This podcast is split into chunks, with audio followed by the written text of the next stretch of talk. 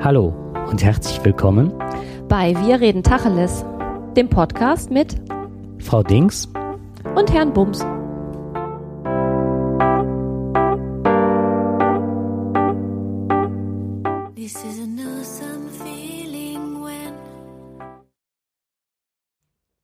Hallo, dass ihr wieder eingeschaltet habt. Wir freuen uns darauf, ähm, ja, mit euch den Nachmittag zu verbringen.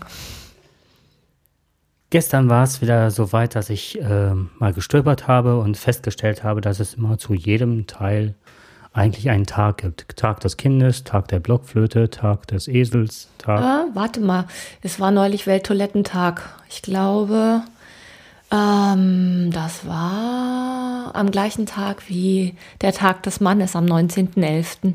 Ach so, okay, den gab's. Ja, ich habe herausgefunden, am 19.11. Tag der deutschen Suppe. Tag der deutschen Suppe. Hm, wahrscheinlich Erbsensuppe. Was ich witzig fand, war, dass am 11.11., .11., also wenn die Karnevalssession beginnt, da ist Gegenteiltag. Das fand ich amüsant. Wie gut, dass die Kinder das nicht wissen. Ja, habe ich auch gedacht. Heute ist Gegenteiltag. Nein, es ist kein Gegenteiltag. Finde ich immer etwas anstrengend. Aber das wird ja heute nicht unser Thema sein, der Gegenteiltag. Wir haben uns ein anderes Thema ausgesucht und zwar ist der Jakob auf den Internationalen Tag für die Beseitigung von Gewalt gegen Frauen ähm, gestoßen und der war am, am 25. Hm? Am 25. November. Ja, da sind wir jetzt drei Tage drüber. Ne? Wir nehmen halt am 28. auf, aber wie gesagt, drei Tage drüber. Ich denke, das ist aber noch so aktuell. Und es bleibt leider auch aktuell. Es bleibt aktuell, ja. Ich ähm, war ehrlich gesagt selber ziemlich geschockt. Man hat ja so die eigene, ähm, das eigene Befinden, was so die Frauengewalt angeht, da ist man doch eher auf Deutschland fixiert. Und so wie das weltweit aussieht, ist dann doch nicht ganz so klar für mich gewesen. Also klar weiß ich, ähm, dass es Zwangsprostitution gibt, klar weiß ich, dass es Zwangsehen gibt, ähm, es gibt Genitalverstümmelung, das sind alles Begriffe und alles Dinge, die mir natürlich bekannt sind, aber mir war nicht klar, ähm, in welchem Maße das letztendlich ist. Und deswegen würde ich ganz gerne mal nur ein paar Fakten vorlesen, die ich, ähm, die Quelle sind die United Nations, zusammengetragen hat das das Arte-Journal. Und ich lese das einfach mal ganz kurz vor. 603 Millionen Frauen leben in Ländern, in denen häusliche Gewalt nicht als Verbrechen gilt.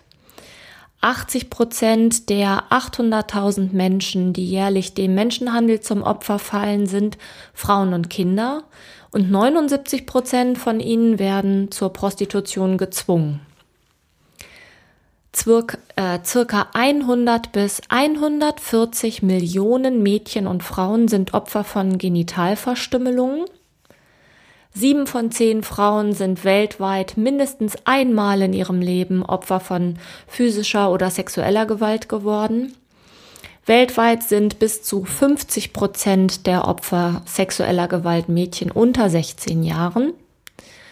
Mehr als 100 Millionen Mädchen erblicken nie das Licht der Welt, da sie aufgrund ihres Geschlechtes abgetrieben wurden.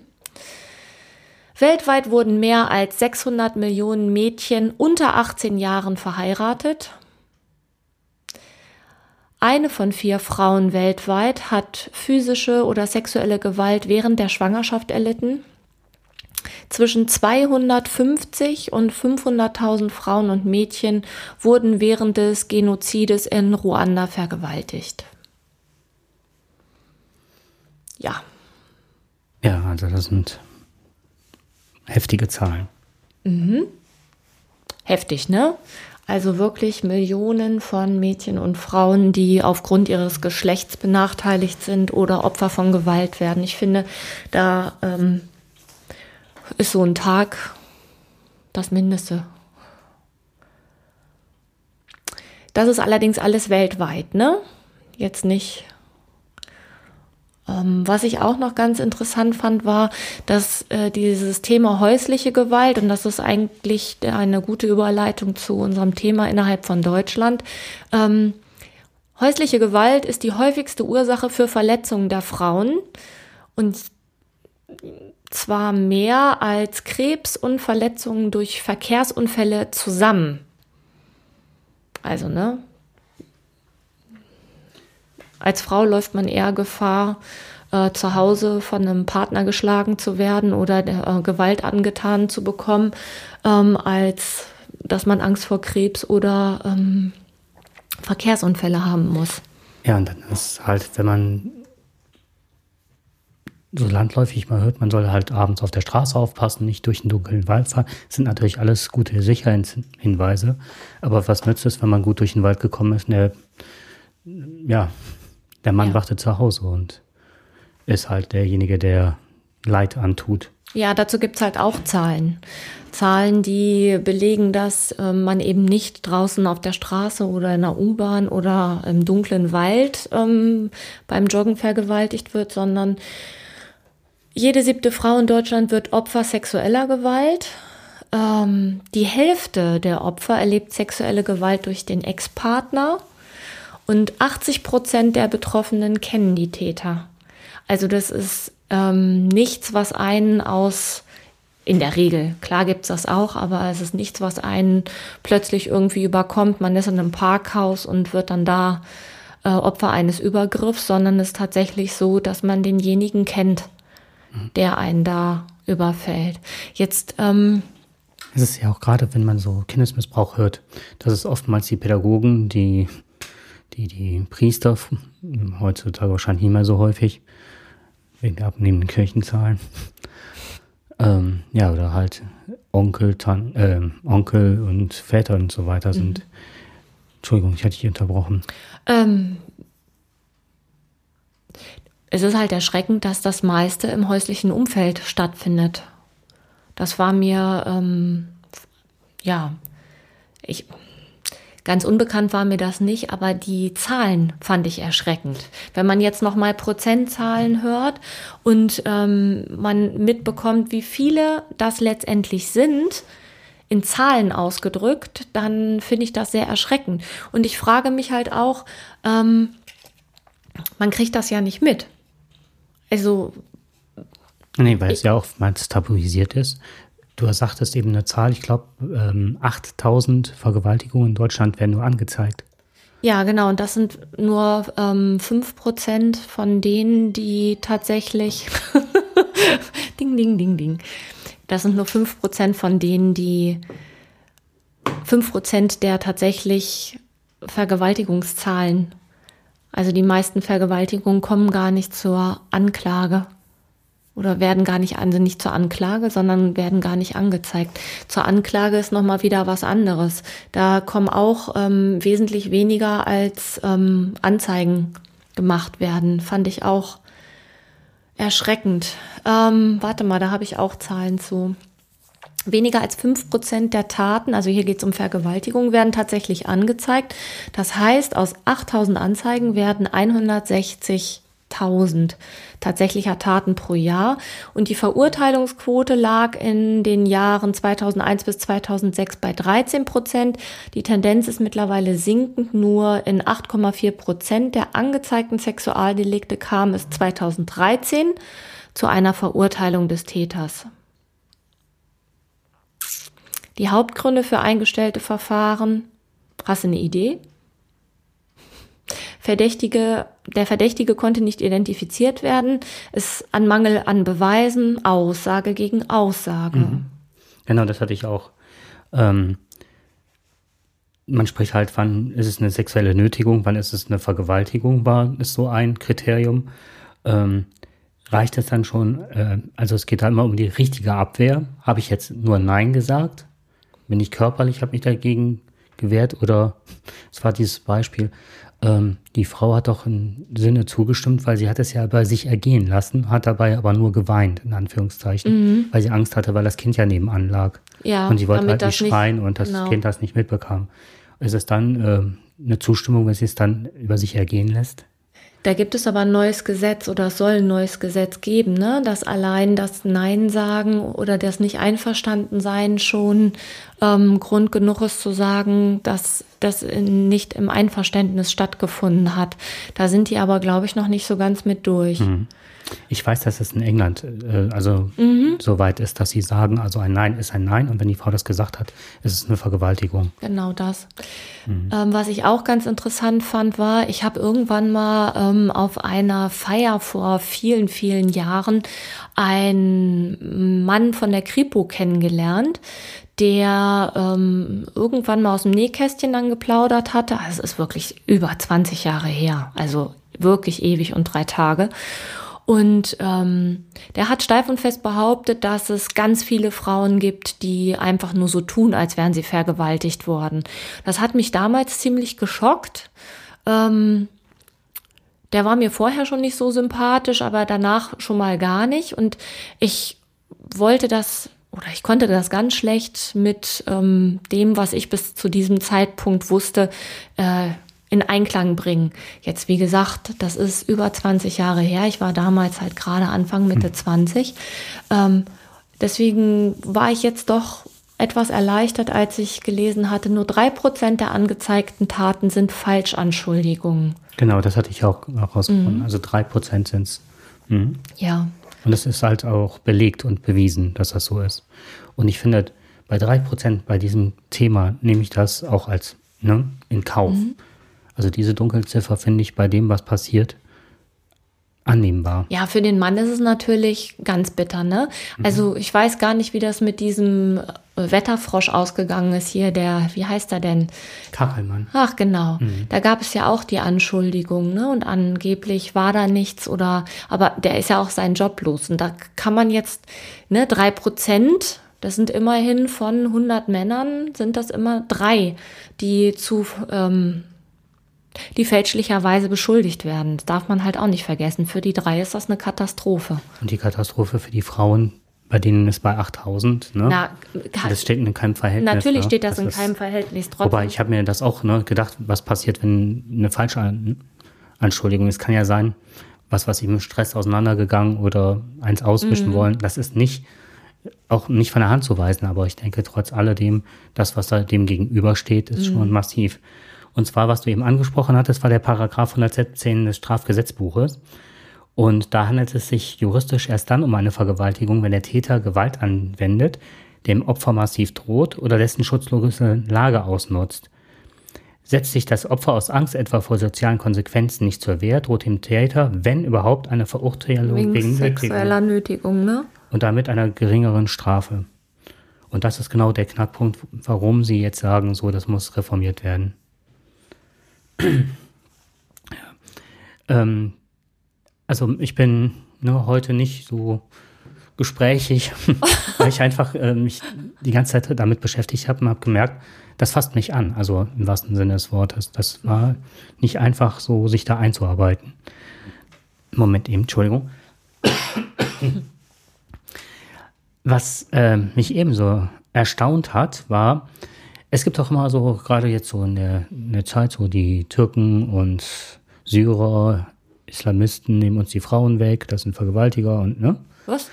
Das ist ja ein landläufiges rechtes Urteil oder äh, Vorurteil. So. Okay, du meinst das, was jetzt in, in äh, die braune Suppe bei Facebook postet, um Stimmung zu machen. Genau, mhm. aber, das war ich total erstaunt, die Machos, ja. Die richtigen Machos kommen aus Nordeuropa. Und das fand ich wirklich erstaunlich. Und zwar ähm, die weltweit größte Erhebung über Gewalt gegen Frauen, bei der 42.000 Frauen zwischen 15 und 74 Jahren, ähm, 1.500 in jedem der 28 Mitgliedstaaten von Angesicht zu Angesicht befragt wurden, zeigt ein deutliches Nord-Süd-Gefälle. Macho-Gewalt demnach vor allem im europäischen Norden ausgeprägt zu sein – Besonders Dänemark, wo 52 Prozent der Frauen Gewalterfahrungen haben. Finnland 47 Prozent, Schweden 46, Holland noch 45 und jetzt gehe ich nicht alle durch, aber ich glaube äh, Griechenland 25 Prozent und Polen mit 19 Prozent. Du siehst mich sprachlos. Ja. Das hat mich auch. Ähm, ja, Zahlen sind manchmal gar nicht so verkehrt, ja. um mal so einen, sich so einen Überblick zu verschaffen. Wir liegen unrühmlich mit 35 Prozent über dem Durchschnitt. Österreich hat 20 Prozent. Also wirklich Gefälle zum Süden hin. Mhm. Wäre natürlich jetzt auch mal interessant zu wissen, warum. War das immer die gleiche Frage? Also haben die immer die gleichen Fragen gestellt? Waren das, war das eine Organisation, die ähm, das ähm, erhoben hat? Das kann ich ja jetzt gerade nicht sagen, muss ich gleich mal nachschauen. Ja. Das Von Telepolis heißt die. Fände ich auch mal interessant.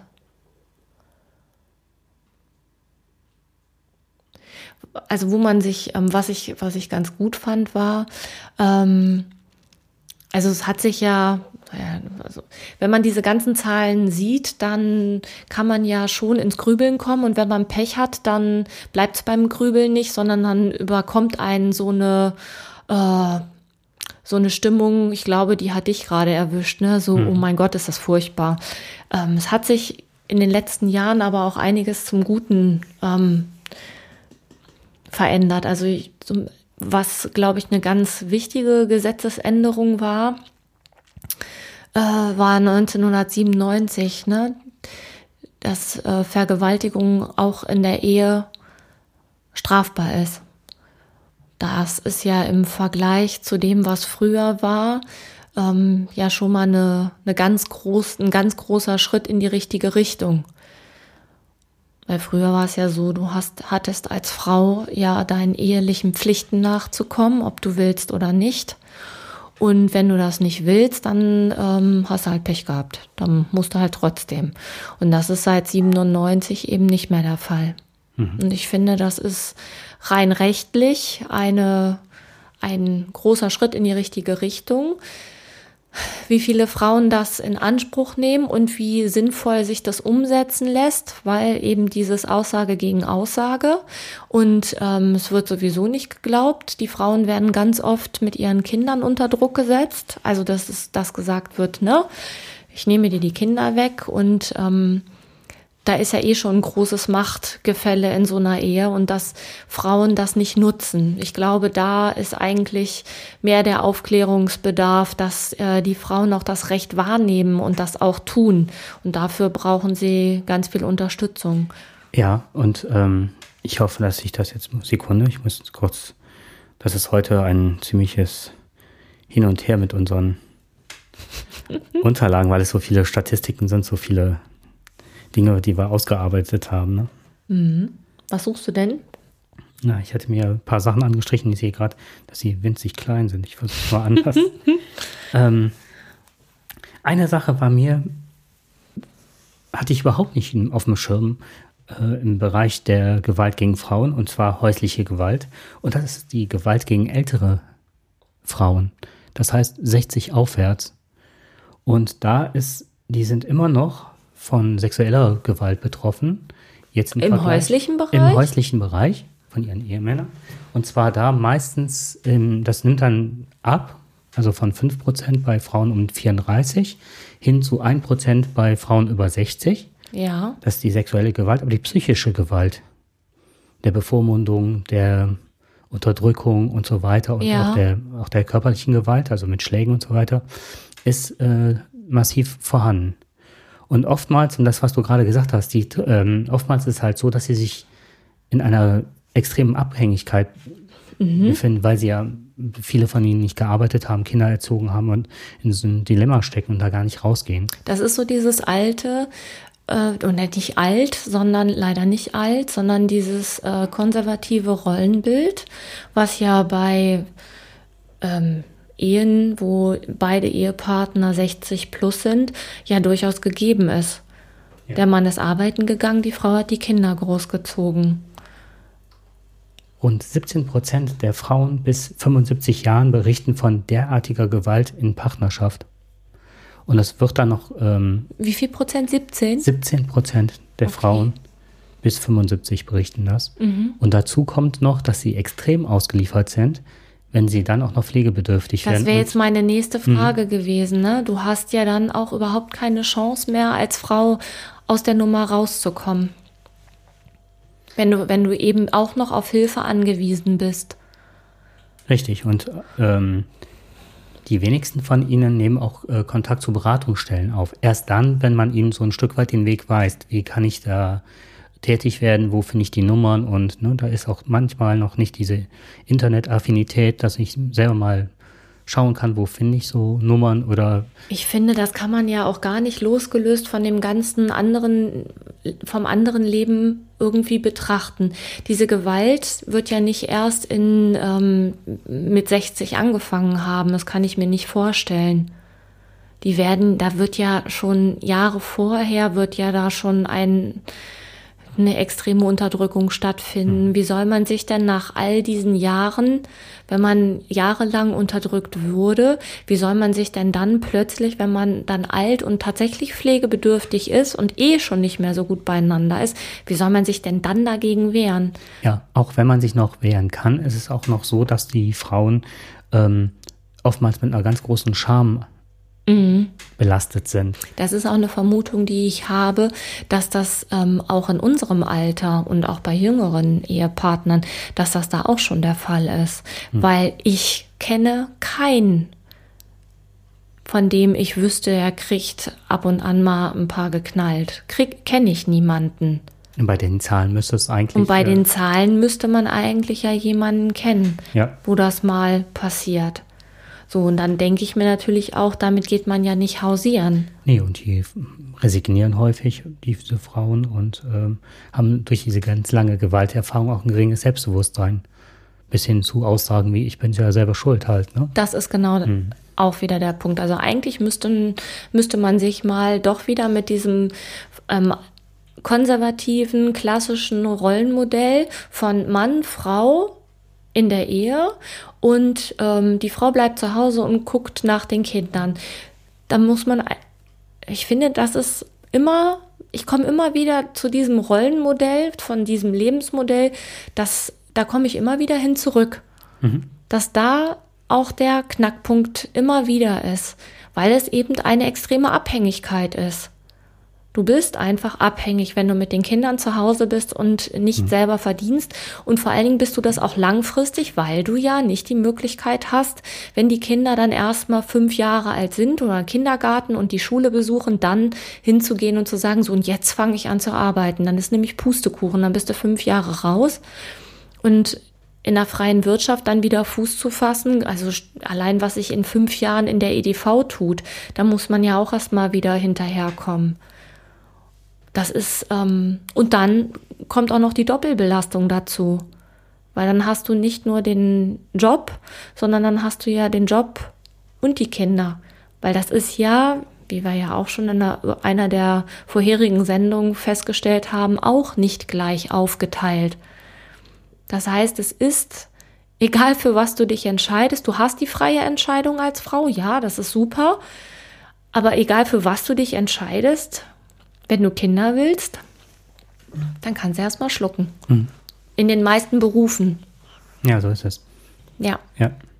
Was ich noch gefunden habe, dass es halt, ähm, dass 40 bis 53 Prozent der ähm, Pflegekräfte in Altenheimen beziehungsweise auch Pflegekräfte in äh, pflegende Familienangehörigen, sagen wir es mal so, dass die von, ähm, Moment, dass sie mindestens einmal pro Jahr äh, sich problematisch gegenüber Pflegebedürftigen verhalten haben. Das ist eine, eine sehr nette Umschreibung und bietet ein ziemlich großes Spannungsfeld. Ja, das heißt also, ich meine, die, ja, die sind halt ausgeliefert und je nachdem, wie pflegebedürftig man ist, ist das ja auch nicht immer angenehm, ne? Auch nicht für die, die pflegen. Und da kann es schon mal zu Spannungen kommen. Ist die Frage, wie die dann aussehen, ne? Kriegen die dann ein paar geklatscht oder werden die einfach liegen gelassen? Wird Wenn sich nicht ich- gekümmert? Keine Ahnung, wie das dann aussieht. Da müsste man sich mal auch drüber Und wenn man diese, diesen Gedankengang weiter fortsetzt, dass vielleicht diese Frau auch eine, die, meistens sind es ja Frauen, die pflegen. In, also ich, welcher Mann pflegt zu Hause dann seine Eltern? Das sind ja oftmals die Frauen, die das übernehmen. Ja, Und wenn die auch noch in dem Spannungsfeld, wie du das gerade beschriebst, des Schlagens stehen. Mhm. Dann ist die Blitzableiterfunktion ziemlich naheliegend. Ja. Oder des Mannes halt, der das der dann zuschlägt. Ich habe letztens einen sehr ähm, interessanten Bericht gehört, da meinte einer, der selber pflegte, meinte, ähm, es sind viel zu wenig Familienangehörige, die wirklich geschult werden. Es kann nicht jeder pflegen. Ich meine, ich habe neun Jahre im Altenheim gearbeitet und was mhm. man dann in der Zeit lernt, von Lagerungstechniken über Essen anreichen und worauf man alles achten muss, das ist schon gewaltig. Und ich bin jetzt das kein ausgebildeter Pfleger gewesen. Ne? Und wenn man dann bedenkt, dass die Leute einfach so ins kalte Wasser geworfen werden und äh, wie viel, was man halt auch für einen Dokumentationsaufwand hat, um zu wissen, wie viel die Leute getrunken haben, Urin abgelassen und was alles halt dazugehört, das ist ja schon immens. Und da werden die reingeworfen und sind völlig überfordert und dann stell dir vor, du hast noch einen Beruf, den du hast oder die Kinder zu versorgen. Mhm. Das ist, das geht an die Kapazität. Ja, das ist, das ist mhm. absolut mhm. unvorstellbar, wie man das leisten soll. Genau, derjenige sagte, wenn man das erste Mal so der Gedanke kommt, wann stirbt derjenige endlich? Das ist naheliegend, denke ich mal. Dass wenn man, ne, mhm. ne? Ja. Dass man so das Gefühl irgendwann bekommt, so, ne? Das ist halt eine, das ist eine extreme Überlastung. Ich wenn denke, man eine, dass eine sehr schnell erreicht ist. Also wenn das, wenn es damit verbunden ist, dass man nachts nicht schlafen kann, dann geht das relativ zügig. Hm. Ne? Also ich denke da an die Demenzkranken, die an einem bestimmten Stadium der Krankheit anfangen, äh, dieses unkontrollierte Lachen zu haben. Ich, das muss man ja nicht haben, aber das gibt es ja schon. Ähm, oder dieses ähm, laute Singen oder überhaupt Geräusche machen oder an Wände klopfen. Da gibt's ja schon, das ist eine extreme Belastung für die Angehörigen. Wenn du jetzt das Ganze hm. mal ne, auf kleine Kinder beziehst, kleine Kinder, die machen nachts auch Lärm, das kann man aushalten, weil man weiß, dass es irgendwann aufhört. Aber bei jemandem, der demenzkrank ist, das kann sich ja auch über Jahre hinziehen.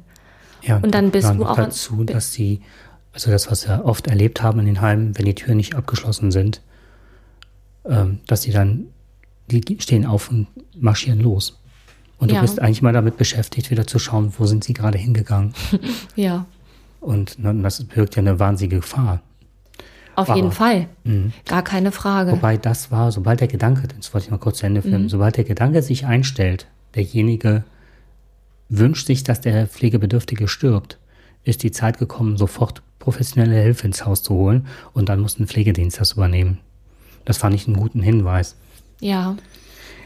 Ja, was ich noch, ähm, ich habe das nur in einer, das gebe ich in die Shownotes rein, an einer Stelle gefunden, dass man ähm, Hausärzte, Polizisten und so weiter sensibilisieren muss für das Thema. Ich hatte ein Gefühl von Beklemmung und Bedrückung, wenn man denkt, wenn ich denke, dass man ältere Leute schlägt. Und dann habe ich nochmal so ähm, reflektiert und wir hatten damals, ich nenne jetzt weder Ort noch, ne? also mhm. ich möchte da jetzt ganz vorsichtig sein, aber ich habe es erlebt, dass in einem von ähm, Nonnen geführten Kloster, dass die Leute geschlagen wurden. Und zwar dann, wenn die nicht richtig standen. Schwere, alte, gebrechliche Leute, die sich nicht mehr richtig am Waschbecken festhalten konnten, wurden geschlagen. Und zwar von hinten auf den Rücken, auf den Hintern. Das fand ich mhm. unbeschreiblich. Und die Weitergabe, also das ist dann still weitergegeben worden von uns Pflegenden. Ähm, wir mussten unheimlich aufpassen, weil das ein komplett durchstrukturiertes System. System war. Und wir wussten natürlich, ich, zum einen bist du natürlich als Student darauf angewiesen, dass du das Geld bekommst. Ja. Aber das wurde dann von allen Beteiligten gesehen und weitergegeben. Also wir haben eine große Gruppe gebildet, ja. sodass wir massiv auftreten. Und dann waren diese, diese Nonne wurde dann abgezogen und nach und nach die Nonnen alle aus dem System rausgezogen. Weil die waren teilweise nicht wesentlich jünger als die Leute, die gepflegt wurden. Mhm. Und dann, das war eine so unangenehme Art und Weise, das zu sehen. Und also es hat, es ist innerhalb kürzester Zeit, ne, als das bemerkt wurde oder man sah halt, dass da ja möchte nicht sagen, wenn ich sage, die Handausrutscher ist so beschönigt, die wurden geschlagen. Ja, Handausrutschen klingt so nett, ne? Ja, ja, genau. Das Ups, man muss auch mit der passiert, Sprache. Und da habe ich auch gedacht, so, da müssen Pflegekräfte müssen ein Auge drauf haben. Es müssen die Hausärzte, das habe ich nur an einer Stelle im Internet gefunden. Es gibt bestimmt noch mehr, aber da, und Polizisten, dass man wirklich ein Auge drauf hat. Und das muss in die Öffentlichkeit getragen werden. Ja. Das finde ich ganz wichtig, weil äh, wenn man weiß, dass ältere Leute geschlagen, das, das trägt eine Beklemmung. Und ich glaube, dann wird das auch wesentlich publik, mehr publik gemacht werden. Oder auch wahrscheinlich auch abnehmen. Letztendlich sind es ja immer Leute, die sich nicht wehren können, ne? ob es Kinder sind, ob es Frauen sind und oder ob es Ältere sind, die sich halt ähm, in der Regel nicht mehr oder sich nicht körperlich zur Wehr setzen können. Da sind wir ganz nah beim Tierreich, finde ich. Ja. Ne? Mhm. Wer irgendwie am lautesten brüllt und am dollsten draufschlägt, der hat gewonnen. Ja. Und was du wieder sagtest, eben, da möchte ich dich nochmal ganz kurz unterstützen, mit diesem alten Rollenmodell, eine Frau, die zu Hause bleibt, die Kinder erzieht, ähm, die ist ausgeliefert ihrem Ehemann. Das dauert ja eine Zeit, ehe du dann wirklich das Gefühl hast, so, ich kann raus, aber ich muss was unternehmen, weil die Abhängigkeit ist ja auch extrem groß an Ja. der Stelle. Und das siehst du, wenn du dir Zahlen anguckst, in Deutschland ist die ähm, Armut sehr ungerecht verteilt. Also, ne, Armut ist ja eh schon ungerecht, dass es sehr arme Menschen gibt, sehr arme Menschen gibt und andere, die halt wesentlich mehr haben. Und es ist so, dass sich das ähm, prozentual, ich habe jetzt keine genauen Zahlen, aber es ist so, dass sich ähm, bei den alleinerziehenden Frauen und Kindern ist die Armut am größten. Genau, richtig. Und Und das hat was damit zu tun, dass du, wenn du Kinder hast, jemanden brauchst, der die, der das finanziell unterstützt. Im besten Fall ist das natürlich der Mann, dem die Kinder auch gehören. Oder also so ein Ehepaar, ich würde jetzt gerne sagen, ja, ist ja egal, wer das Geld verdient, aber es ist nun mal so, dass Männer in diesem Land die finanzkräftigeren ähm, Arbeitnehmer sind, weil sie eben die hochqualifizierteren Jobs ähm, ha- innehaben und die Frauen eben zu Hause bleiben und die Kinder großziehen. Ich meine, die wachsen von alleine, die muss man gar nicht ziehen, aber irgendjemand muss das beaufsichtigen. genau. So, und da sind wir, das ist, das ist für mich immer wieder der Dreh- und Angelpunkt. Und die freie Entscheidung der Frau, oh, ich bleibe ja zu Hause, es ist meine Entscheidung. Da frage ich mich immer noch nach wie vor, wie frei ist diese Entscheidung? Denn ich würde gerne eine der nächsten Sendungen darauf verwenden, mal zu gucken, wie sieht dieses klassische Rollenmodell aus? Was ist denn, wenn die Kinder irgendwann mal nicht mehr so viel Unterstützung brauchen? Weil ich sehe das jetzt an meinen Kindern, die sind 16 und 11, die brauchen nicht mehr so viel Mama. Und ich bin froh, dass ich einen ausfüllenden Beruf habe und weniger Zeit habe, als ich eigentlich Dinge tun möchte, die mir am Herzen liegen. Ähm, bei, der, bei der Vorstellung, was mache ich denn als Frau, wenn ich, wenn die Kinder ausgezogen sind? Dann bin ich zu Hause und dann lege ich die Füße hoch, mache im Fernseher an. Ich meine, das kann ja auch ein Lebensmodell sein. Ich behaupte jetzt aber einfach mal, ähm, da wird es sicherlich auch Zahlen zu geben und die werde ich auch mal raussuchen, dass das eben nicht das Lebensmodell ist, was einen glücklich macht. Weil vielleicht besteht da auch ein Zusammenhang zwischen dem ähm, Tablettenkonsum oder Missbrauch von Frauen. Und gibt es da auch einen Zusammenhang zwischen Depressionen und ähm, Da kann ich jetzt noch direkt. weißt du darüber schon was? Ansonsten würde ich nämlich, ja, Ja, sag nee, ich mal was. möchte, m, zwei Dinge sind, brennen mir noch ein bisschen auf der Seele. Ich sehe es ja, da, sch Und, da, ähm, da das sch schlägt äh, Funken. Das genau, um das genau zu unterstützen, was du gerade gesagt hast. Und zwar ist es halt so, dass äh, die Taz hat einen tollen Artikel geschrieben, und zwar Leid für die Leidenden. Und da geht es nämlich darum, Wie dass heißt das? Leid, Das Leid für die Leidenden. das Leid für die Leidenden. Ah, okay. Mhm. Und da geht es halt auch darum, dass zum Beispiel, da ist, äh, die beschreiben, äh, eine Anna Schmidt, Name geändert, die äh, das Problem hat, wie es in vielen Großstädten ist, dass die Frauenhäuser besetzt sind. Es gibt Mist, keine gibt freien keinen Platz mehr. Mist, es gibt keinen Platz, genau. Die ist jetzt in einer ähm, Berufsausbildung, wurde geschlagen und zieht mit ihren Kindern 60 Kilometer von Berlin weg, muss pendeln und es wird ihr gekündigt. Aufgrund, äh, nur sie kann sich das auch nicht mehr leisten mit dem Pendeln und so weiter. Und das Jobcenter geht hin und kürzt die Sozialleistungen. ähm, Dann hat man das Problem, dass teilweise die Frauenhäuser bis zu 80 Euro kosten am Tag und dass die Leute, auch selbst die selber äh, das tragen können oder äh, berufstätig sind, sich das nicht leisten können. Wie auch. Und was man auch noch so aus dem Auge verliert, äh, das sind die Asylbewerberinnen, die vielleicht aus diesen Gründen hier hingekommen sind, beziehungsweise das auch hier erfahren haben, ähm, dass sie diese Residenzpflicht haben. Und die dürfen nicht woanders die können, hin. Die dürfen nicht irgendwo anders hin. Die müssen halt in dem Dunstkreis des äh, Täters bleiben.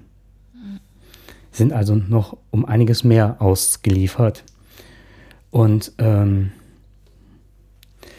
dann gibt es noch die Frauen, die nicht nur äh, materiell schlechter gestellt sind, sondern auch die, und jetzt genau das, was du gerade sagtest, inwieweit sind die psychisch angeschlagen, wie weit sind, was eine normale Folge des Ganzen sind, inwieweit sind sie suchtkrank aus diesen Gründen.